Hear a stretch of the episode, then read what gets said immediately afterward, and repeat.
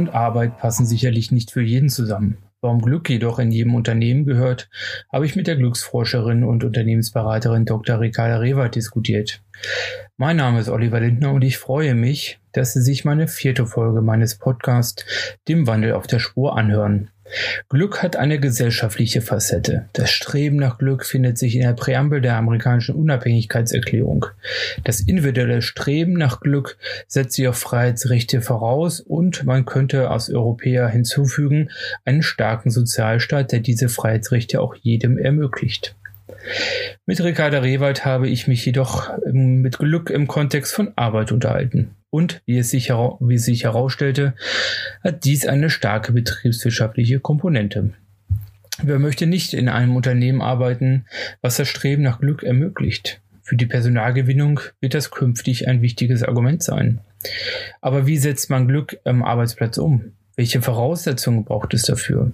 Und warum schafft unser Bildungssystem wenig glückliche Menschen, die wir in Zeiten von Veränderung doch so dringend brauchten? Diese und andere Fragen habe ich mit Ricarda Rewald diskutiert. Ich wünsche Ihnen viel Spaß beim Hören.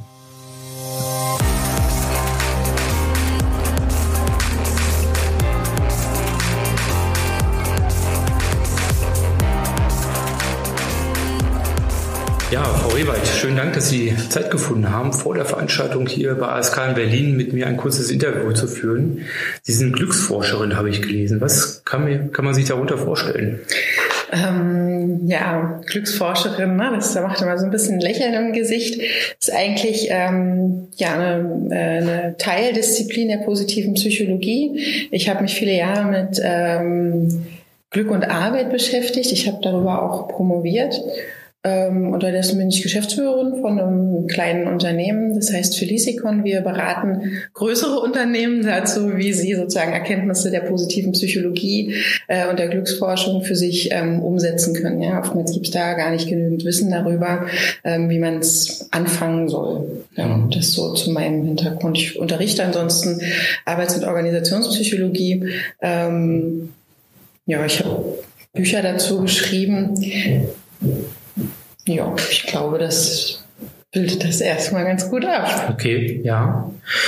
Ähm, als ich gelesen habe, Glück, Glück hört sich erstmal so, ähm, wie soll ich sagen, sehr umgangssprachlich an, ähm, aber anscheinend gibt es ja auch eine wirkliche Definition von Glück, oder? Eine, eine objektive Definition. Die gibt es in der Form so in der Wissenschaft vielleicht nicht. Und meine Perspektive ist ja auch eine, die sozusagen Glück im Kontext der Arbeit betrachtet. Da können wir sagen sozusagen, was das bedeutet oder welche Faktoren dafür eine Rolle spielen. Ähm, für das allgemeine Lebensglück ähm, ist mir jetzt keine in der Form bekannt, ja. Mhm. Ähm, das ist auch nicht äh, der Fokus, den ich normalerweise habe. Wenn Sie möchten, kann ich Ihnen aber meine Perspektive zu Glück und Arbeit gerne. Ja, natürlich. Ja? Gerne. Ähm, bei Glück und Arbeit sagen wir, es gibt ähm, dort drei Komponenten, was die Forschung zeigt. Das ist zum einen ähm, Sinnempfinden, das ist Selbstverwirklichung und es ist Gemeinschaft. Und äh, diese drei Faktoren konnten befinden, sind diejenigen, die bedeutsam sind im Kontext Arbeit. Sinnempfinden ist immer, ähm, wenn die Menschen den Eindruck haben, dass sie einen Beitrag zu was Größerem leisten, zu einem höheren Ziel, wo ihnen klar ist, welchen, welchen Baustein sie daran bewegen. Ähm, das ist so im, im, vertikalen Bereich. Im horizontalen Bereich ist es, wenn sie, ähm, wenn sie Gutes tun oder anderen helfen. Ja? Diese Bereiche sind dort ähm, bedeutsam. Hm, Selbstverwirklichung, das ist was, das merken Sie immer, wenn die äh, Kollegen Ihnen sagen, ach, heute hatte ich aber Spaß bei der Arbeit. Ja, Spaß ist quasi synonym für ich konnte mich selbst verwirklichen, dann habe ich ähm, meine eigenen Fähigkeiten gut eingesetzt, auch Talente. Also Fähigkeiten meint nicht nur ähm, was sie an der Uni gelernt haben oder was so das Jobprofil ist, sondern das meint auch ähm, ja ganz klare, auch angeborene Talente, die da ähm, hinterliegen. Ähm, Selbstverwirklichung bedeutet weiterhin, dass sie so einen, einen Handlungsspielraum haben, in dem sie autonom diese Sachen auch einsetzen können und gleichzeitig Ideen ähm, nicht nur einbringen, sondern Tatsache auch umsetzen können in ihrem Rahmen. Und der dritte Aspekt, Gemeinschaft, hier eine Rolle spielt, da stellt sich ja die Frage, okay, wann, wann redet man von Gemeinschaft oder wann ist es Gruppe oder Team? Und Gemeinschaft ähm, ergibt sich dadurch, dass sozusagen mehrere Individuen ausgerichtet sind auf ein Ziel, was sie gemeinsam anstreben, durch die soziale Interaktion zwischen den Menschen und gleichzeitig ähm, auch durch den Grad an Vertrauen, der zwischen den ähm, Teammitgliedern, Gruppenmitgliedern, Gemeinschaftsmitgliedern eben dort ist. Mhm die Dinge, die Sie gerade beschrieben haben ähm, in Bezug auf Arbeit, meinen Sie damit zwangsläufig nur Erwerbsarbeit oder kann das auch eine andere Form von Arbeit sein? Mm, was wir beforscht haben, ist Erwerbsarbeit. Nichtsdestotrotz gibt es sehr unterschiedliche Definitionen in der Psychologie, auch wie Arbeit zu betrachten ist. Also es gibt Definitionen, die sagen, Arbeit ist immer dann, wenn man quasi Geld bekommt am Ende oder bei irgendeine Form von Gehalt, Vergütung, wie auch immer. Es gibt aber auch Definitionen, die sagen, Arbeit ist einfach jede Form von Tätigkeit, wo man irgendwie eine Form von Energie auch aufbringen muss. Die ist mir persönlich näher, weil ähm, wenn Sie jetzt zu Hause den Abwasch machen, ja, haben Sie dann nicht gearbeitet? Also so, oder wenn jemand im Ehrenamt tätig ist, ja, und da ähm, sich hoch engagiert, ist das dann keine Arbeit?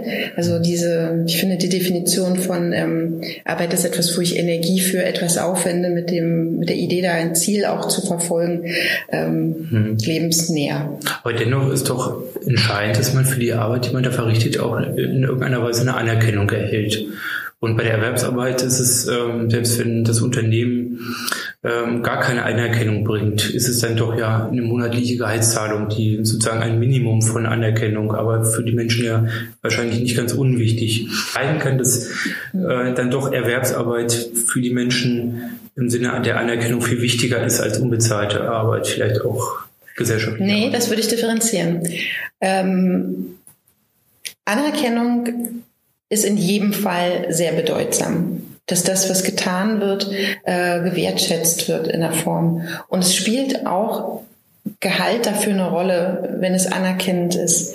Wenn Sie aber sonst keine Anerkennung bekommen in Ihrer Arbeit von den Kollegen, von Ihren Vorgesetzten, von der Gesellschaft, dann ist auch Gehalt Mm, das kompensiert das nicht. Das geht dann in die Kategorie Schmerzensgeld, ja. Mhm. So dass sie sagen, äh, ja, pf, das mache ich jetzt eben irgendwie. Viele Menschen arbeiten ja tatsächlich äh, mit diesem Anspruch. Ähm, die gehen dann arbeiten acht, neun, zehn Stunden am Tag, ähm, um dann ein Geld zu bekommen, möglichst viel, um dann in der verbleibenden Zeit, die nicht sehr viel ist, sich etwas zu kaufen, womit sie sich dafür belohnen können, dass sie so viel Zeit mit dieser Arbeit verbracht haben, die ihnen weder Anerkennung noch ähm, irgendwie Freude Freude Und das, denke ich, kann nicht das Konzept sein, was funktioniert.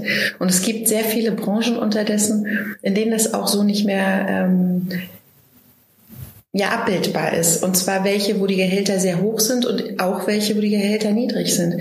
Schauen Sie, in der IT zum Beispiel sind die Gehälter so hoch und auch Einstiegsgehälter sind so hoch.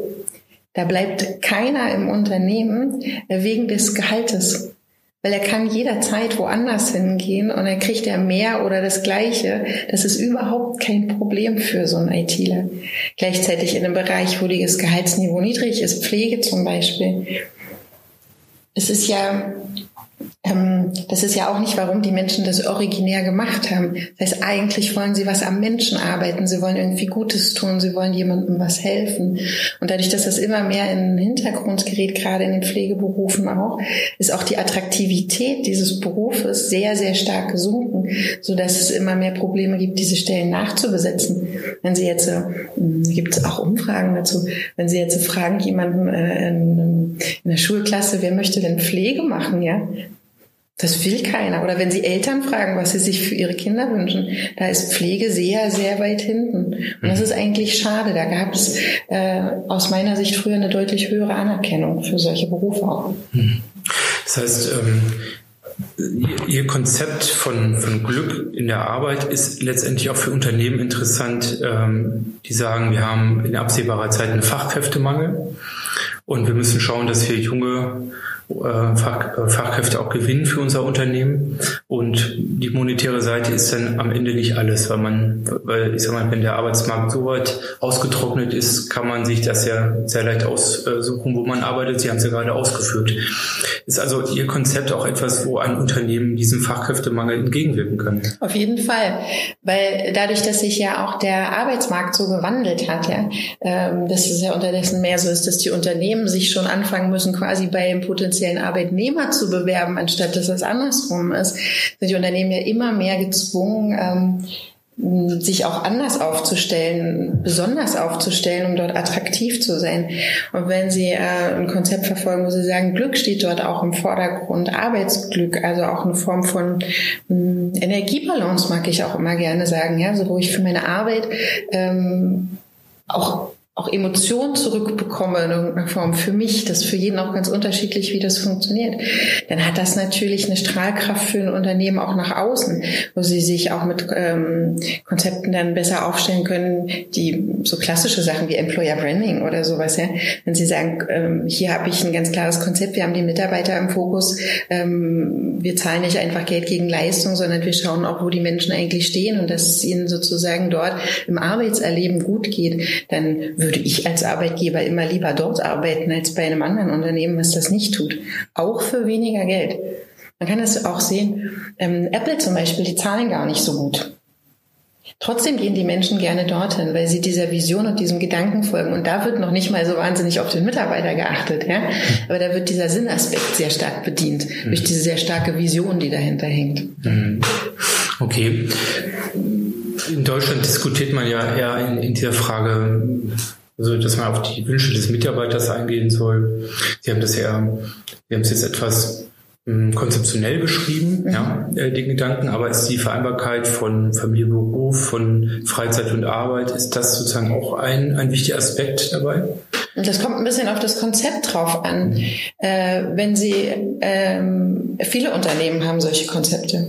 Wenn die Konzepte nicht zu den Bedürfnissen des Mitarbeiters passen, dann sind die allenfalls ähm, nettes Beiwerk, so ein, ich sag mal, hat sich stets bemüht. Ja, in dem Bereich bleibt es dann, ähm, ich sag mal, mit einem, mit einem unternehmenseigenen Kindergarten ist es nicht immer gemacht, zum Beispiel, um jetzt Vereinbarkeit, äh, Beruf und Familie ähm, zu bedienen.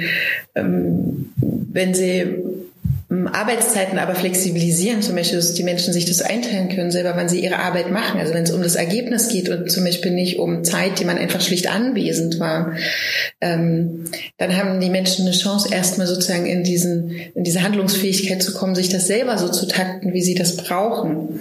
Also ähm, für viele ist da ähm, sind Homeoffice-Zeiten zum Beispiel ähm, dort günstig, um dort Dinge zu kompensieren oder auch mal ungestört zu arbeiten. Aber das passt auch nicht für jeden. Manche können im Homeoffice nicht gut arbeiten und insofern sehe ich da nicht, wie das Konzept pauschal funktionieren mhm. kann. Mhm. Ich finde den Aspekt, den Sie gerade genannt haben mit den 40 Stunden, also mit einer regelmäßigen Arbeitszeit, das ist, glaube ich, eigentlich so der Kernpunkt. Ob ich die Arbeitszeit nämlich äh, im Unternehmen verbringe, zu Hause äh, oder im Auto. Ja, Im öffentlichen Dienst ist zum Beispiel die Reisezeit nur zur Hälfte tatsächlich Arbeitszeit. Ja. Mhm, also das ist ja auch ein Unding eigentlich. Ja, ja wer will ähm, da noch reisen? Ja, genau, wer will da reisen, ja. Das ist, bringt einen nur Minuspunkte oder Minusstunden am Ende. Mhm. Ähm, also ist am Ende schon die Arbeitszeit ein Punkt zum glücklich äh, machen im, im, Unternehmen, aber nicht im Sinne von Flexibilisierung und am Ende musst du doch diese 40 Stunden bringen, sondern Sie haben es gesagt, äh, ja vom Ergebnis her denken. Ja, also wenn Sie, ähm, wir, wir handhaben das bei uns natürlich so, also wenn Sie eine Vereinbarung getroffen haben darüber, was das Ergebnis sein soll und auch zu einem Zeitpunkt und der Mitarbeiter kann dann frei entscheiden, wann er das macht. Ähm, und auch wenn er Energien darüber, Sie wissen auch selber, man hat doch so Momente, dann sprudelt es. Dann geht's los und es geht ganz, ganz schnell, ähm, wo Sie Ergebnisse erzielen können. Und an einem anderen Moment können Sie es einfach nicht, weil Warum auch immer, weil sie gedanklich mit was beschäftigt sind, weil sie haben äh, nicht gut geschlafen, jetzt sind sie um acht gerade nicht so leistungsfähig, dafür sind sie dann äh, mittags viel stärker oder sie hatten einen Impuls in irgendeinem Gespräch, der sie inspiriert. Dann brauchen sie die Hälfte der Zeit, um was umzusetzen, als es zu einem anderen Zeitpunkt zum Beispiel können. Manche Menschen können draußen gut arbeiten oder U-Bahn. Ich kann zum Beispiel grandios Abschlussarbeiten in der U-Bahn korrigieren. Ja? Mhm. Da kann ich mich irgendwie gut konzentrieren. Mhm. Wenn ich das jetzt nicht dürfte und für mir vorgeschrieben, ich muss das aber wir machen äh, in der Hochschule äh, in dem Zeitpunkt A bis Z. Das fühlt sich nicht gut an. Ja? Auch diese, diese, ähm, diese Selbstbestimmtheit, dass man selber darüber bestimmen kann, wann man etwas wie äh, und in welcher Intensität macht. Mhm. Das spielt da eine große Rolle. Aber es ist ja auch eine Herausforderung wahrscheinlich für die Vorgesetzten, die dann ja nicht nur kontrollieren müssen, wann der Mensch eigentlich äh, in seinem Büro sitzt, ja, also mhm. die Anwesenheit kontrollieren ja. und äh, ab und zu wird da mal äh, eine Brockenaufgabe hingeschmissen und wenn die erledigt wird, ist das auch alles in Ordnung. Sondern das würde ja bedeuten, dass man tatsächlich als Vorgesetzte viel mehr Projekt steuern muss, viel mehr mhm. die Leute auch ähm, ja, an die Projekte bringen muss und die auch überwachen muss und das führt vor allen Dingen dazu, dass sie sich als Vorgesetzter wirklich mit den Menschen beschäftigen müssen, und zwar mit jedem Einzelnen. Ähm, was der braucht, wie der funktioniert, was der für Bedürfnisse hat. Für eine reine Anwesenheitskontrolle, sag mal, das würde ja auch eine Stempelkarte machen am Ende. Ja. Das Konzept äh, gab es ja schon oder gibt es ja auch streckenweise noch. Ähm, und ich denke, es hat schon seine Gründe, dass das auch abgeschafft wird. Es gibt ja so ähm, Tendenzen zu sagen, Vorgesetzte, Führungskräfte, wir sollten viel mehr weg von dem Managen von Aufgaben und Menschen, sondern viel mehr hin zu so einer Art ähm, Coach-Haltung. Ja, also wie kann ich denjenigen befähigen, in seinem Leistungsspektrum optimal ähm, diese Leistungen auch zu erbringen, und zwar in dem Bereich, in dem er wirklich gut ist. Mhm. Mhm. Das wäre so der Bereich Arbeit, Arbeitsorganisationen. Sie haben vorhin auch äh, kurz das Thema angeschnitten, dass ähm, ein Unternehmen heute auch Werte vertreten muss. Ähm, einem Beispiel Apple haben Sie gesagt, ein Unternehmen braucht Vision. Ähm, nun weiß ich nicht, wenn es ein Unternehmen ist, was einfach nur Abflussrohre herstellt. Mhm. Ähm, ja, es, einfach mal so ein Beispiel. Ähm, mhm. Hat auch ein solches Unternehmen, ähm, kann man also sozusagen die Abflussrohre auch mit Werten oder mit einem USP, mit Vision äh, untersetzen und sagen, es ist gut, dass du hier arbeitest und diese Rohre herstellst. Ja, und das ist gut, dass du es hier machst und nicht möglicherweise bei der Konkurrenz. Das geht. Ähm, wenn Sie, ähm, ich kann Ihnen ein anderes Beispiel erzählen. Ähm, wir haben äh, Kunden, die machen Trocknung also machen nichts anderes als Trocknungsgeräte aufzustellen und zu sehen, dass irgendwie Schimmelschäden oder Feuchte wieder verschwindet. Das ist ja jetzt auch kein hochwissenschaftlicher äh, Bereich oder ist auch nicht im Bereich Wissensarbeit. Ähm, Denen ist es gelungen, aber ähm, durch eine sehr findige Geschäftsführung auch dieses äh, trockene und saubere Wohnen, diesen Gesundheitsaspekt von wir können hier schimmelfrei wohnen, ähm, wir können die Menschen gesund erhalten mit unserer Arbeit, die wir tun, dieser äh, reinen Tätigkeit von wir stellen hier Trocknungsgeräte auf, nochmal einen ganz anderen ähm, Sinn zu geben für die Mitarbeiter.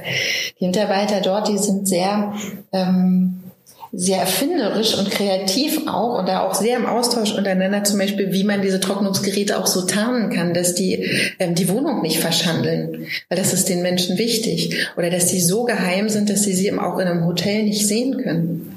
Oder in einem öffentlichen Gebäude, wenn sie eine Schule haben. Ähm, da können sie eine sehr große Lawine lostreten, auch an Ängsten bei Eltern, wenn dort jetzt Feuchte oder Schimmel auftritt, wobei das gar nicht so ungewöhnlich ist. Das sozusagen so dezent zu machen, die Dinger so zu verpacken, dass sie aussehen wie Blumenkübel oder dass sie sehr leise funktionieren. Und auch zu hören, was, was will der Mensch eigentlich, der mir gegenüber ist. Wissen Sie, wenn Sie jetzt eine nasse Wohnung haben, dann kann Ihnen das ja wichtig sein, dass die kommen äh, morgens um acht, weil Sie müssen dann los. Das könnte für Sie wichtig sein. Es kann aber für Sie auch wichtig sein, dass es jetzt sofort passiert. Oder es kann Ihnen wichtig sein, dass der Ihnen jetzt erstmal zuhört, wie Sie das belastet. Und das rauszufinden und dann genau so zu agieren, wie derjenige das braucht, oder er will sie gar nicht sehen, sondern sie müssen eine Arbeitszeit machen, ja? also wenn sie nicht zu Hause sind. Ähm, da haben die einen hohen Wert drauf, die mhm. Kollegen dort, und merken dort, dass sie ähm, Menschen was Gutes tun und für ihre Gesundheit da sind.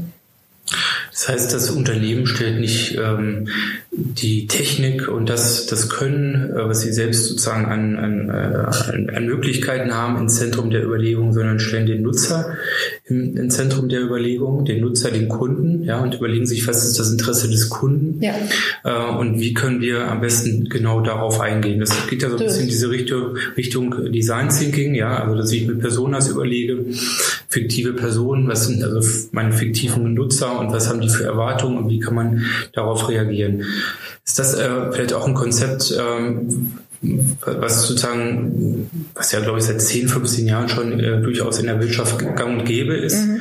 äh, was aber nach Ihrer Einschätzung vielleicht auch vermehrt in der öffentlichen Verwaltung, aber auch in der Politik äh, ankommen müsste, so diese nutzerorientierte Herangehensweise? Ja, ähm, wenn Sie mich das jetzt so fragen und ich drüber nachdenke, da sehe ich schon ähm, viele Anknüpfungspunkte, gerade auch ähm, für Politik. Also in Vorbereitung auf den Vortrag nachher habe ich mir auch mal so vorgestellt, wissen Sie, wenn alle Unternehmen ähm, den Mitarbeiter die Bedürfnisse und dann gleichzeitig die Kundenbedürfnisse in den Vordergrund stellen und dort an diesem Einklang arbeiten und nicht an reinen Umsatzzahlen und äh, Optimierungsprozessen und die Menschen alle nur so einen Tacken glücklicher wären. Also im Moment sind wir so bei 63 Prozent. Das ist ähm, ähm, der Durchschnitt. Das ist also Luft nach oben. Ja? Ähm, dann frage ich mich, was würde das auch mit der Gesellschaft machen? Also wie würden sich auch Menschen verändern, wenn Arbeit nicht ähm, nicht was anstrengendes, mühsames ist, sondern wenn es was ähm, lebensbereicherndes ist, was nicht die Zeit stiehlt, sondern die Zeit füllt. Ähm, und da stellt sich mir schon die Frage, ähm, wie kann Politik das auch unterstützen? Und ich bin dann schnell beim Bildungssystem. Ähm, glauben Sie, dass in Zeiten von Veränderungen, wo die Menschen wissen, dass ganz viel auf uns hereinbrechen wird und man eigentlich gar nicht so genau weiß, wohin das wahrscheinlich führen wird, Stichwort Klimawandel, Wertewandel, Digitalisierung, ähm, dass da Glück etwas ist, was ähm, ja, ist das, ist das ein Hebel? Also kann man helfen, in der Gesellschaft auf dem, auf dem Weg zur Veränderung gestalterisch unterwegs zu sein? Oder ist das etwas, was man nur erfahren kann, wenn es eine, wenn es einer Gesellschaft gut geht? Kann man Glück nur haben, wenn man eine gute Zukunftshoffnung hat. Einen Zukunftsoptimismus.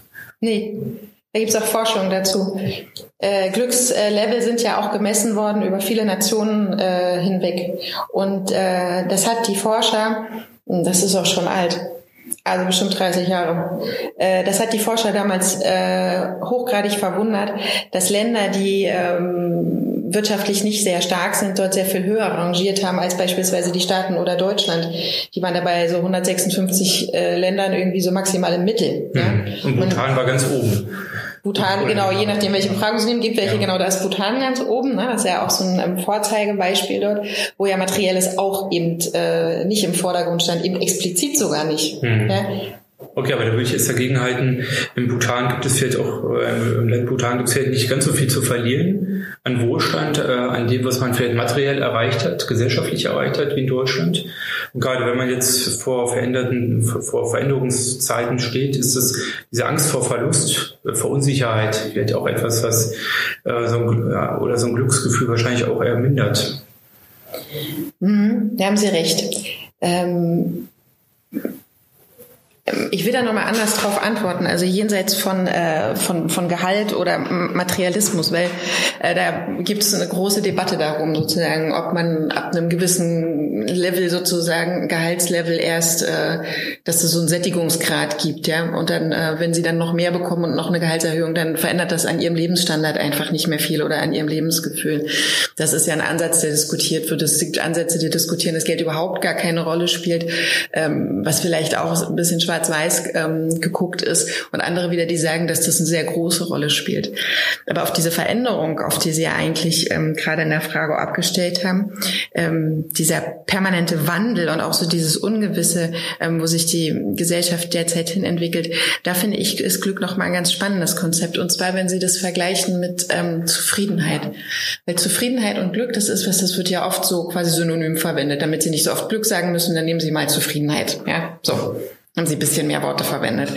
Ähm, und Zufriedenheit und Arbeitszufriedenheit ist ja auch ein Konzept, das ist schon relativ alt, also ist jetzt 100 Jahre alt.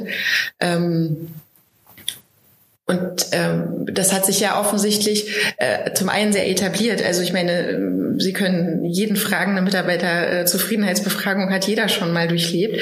Nichtsdestotrotz bietet das offensichtlich nicht genug Antworten für, ähm, ähm, für den Wandel, wie er jetzt da ist, oder für psychische Belastung, die wir immer mehr erleben.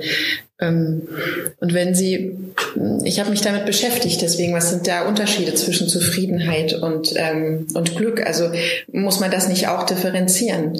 Und wenn Sie Menschen dazu befragen, was ist denn eigentlich ähm, Zufriedenheit, dann kommen Antworten, die sind sehr zufrieden sind meine Mitarbeiter, wenn sie ihr Gehalt bekommen, wenn sie Urlaub haben, wenn irgendwie das Klima so ganz nett ist mit den Kollegen, ähm, wenn es irgendwie vielleicht noch ein paar Benefits gibt. Und das sind alles ganz extrinsische Sachen. Das sind alles extrinsische Motivatoren, die auf die Menschen von außen ähm, einprasseln.